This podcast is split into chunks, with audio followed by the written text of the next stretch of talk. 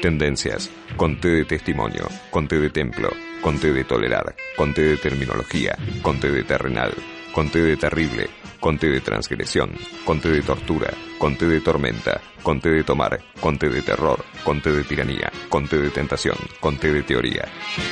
Conté con limón para mí, si puede ser. Bueno, seguimos en tendencias y ahora sí las últimas recomendaciones de Julieta Sibona antes de terminar el programa que me parece piola.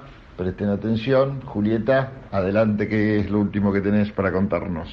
La otra propuesta que te había comentado, eh, completamente distinta, ¿no? Una película que aparte es muy, muy liviana, muy entretenida, eh, pero que la vas a disfrutar mucho y que también la vas a empezar a ver y quizás te vas a, costar dejarla, ¿no? Eh, hay algo que se está generando con el tema de las plataformas y también esta moda, por decirlo de alguna manera, tendencias, vamos a hablar, vamos a hablar con propiedad y, dentro del contexto, esta tendencia también que sucede en las plataformas, este, o con las plataformas, de buscar historias reales, ¿no? Para recrearlas, sobre todo lo que tiene que ver con crímenes, con delitos, etcétera. Y un fenómeno que se viene dando ya en el último año, o en los últimos dos años, bastante fuerte, tiene que ver con recrear varias veces el mismo acontecimiento. Eso lo vimos, por ejemplo, con el caso de, mm, no sé, el caso María Marta, este, Belsunce, García Belsunce, con el documental Carmel y después con una ficción.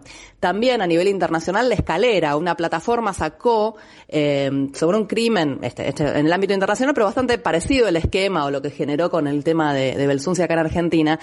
Eh, una plataforma saca un documental, otra plataforma saca una ficción. Y en este caso, eh, Los Ladrones, la verdadera historia del robo del siglo, va a ser una nueva versión sobre aquella película de ficción eh, que se llamó El robo del siglo, me parece, ¿no? Que está protagonizada por Peretti, está mm, este, dirigida por Ariel Winograd, que es un especialista en comedia, justamente.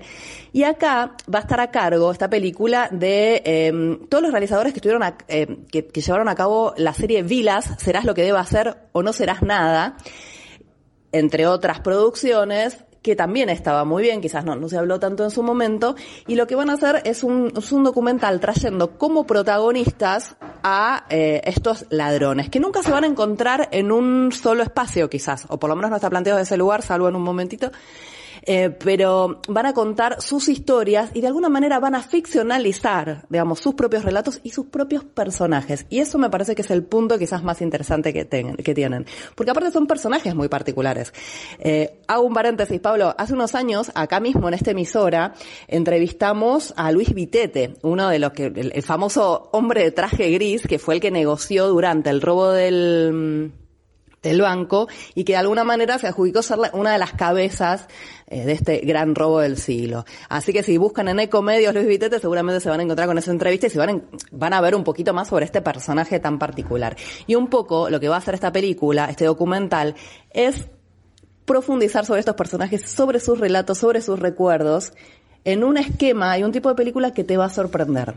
Te va a sorprender porque no es el clásico documental por el tono y la forma de retratar a estos personajes. Y después, bueno, este, la historia realmente fantástica, fue un robo que se dio en un determinado momento, en un determinado lugar. Este, escuchamos algunos testimonios y hoy nos parecería imposible eh, generar una historia así, o por lo menos con esas características.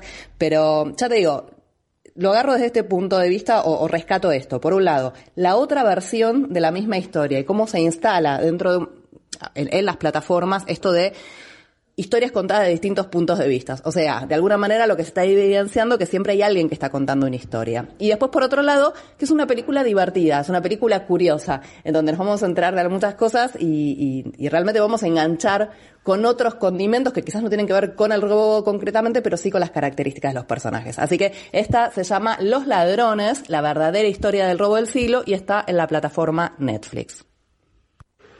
Y con esto, Pablo, nos despedimos hasta la semana que viene. Ahí sí, nos vamos a ir de nuevo al cine en salas porque hay muy buenas propuestas. Sobre todo hay una nueva tanda de estrenos nacionales que está muy interesante para ponerle el ojo. Muy diverso, con distintos temas, distintas estéticas. Pero bueno, eso te lo cuento el próximo martes. Te mando un beso enorme y espero que estén todos muy bien. Chau, chau. Gracias, Julieta. Nos vemos el próximo programa. Nosotros seguimos con tendencias.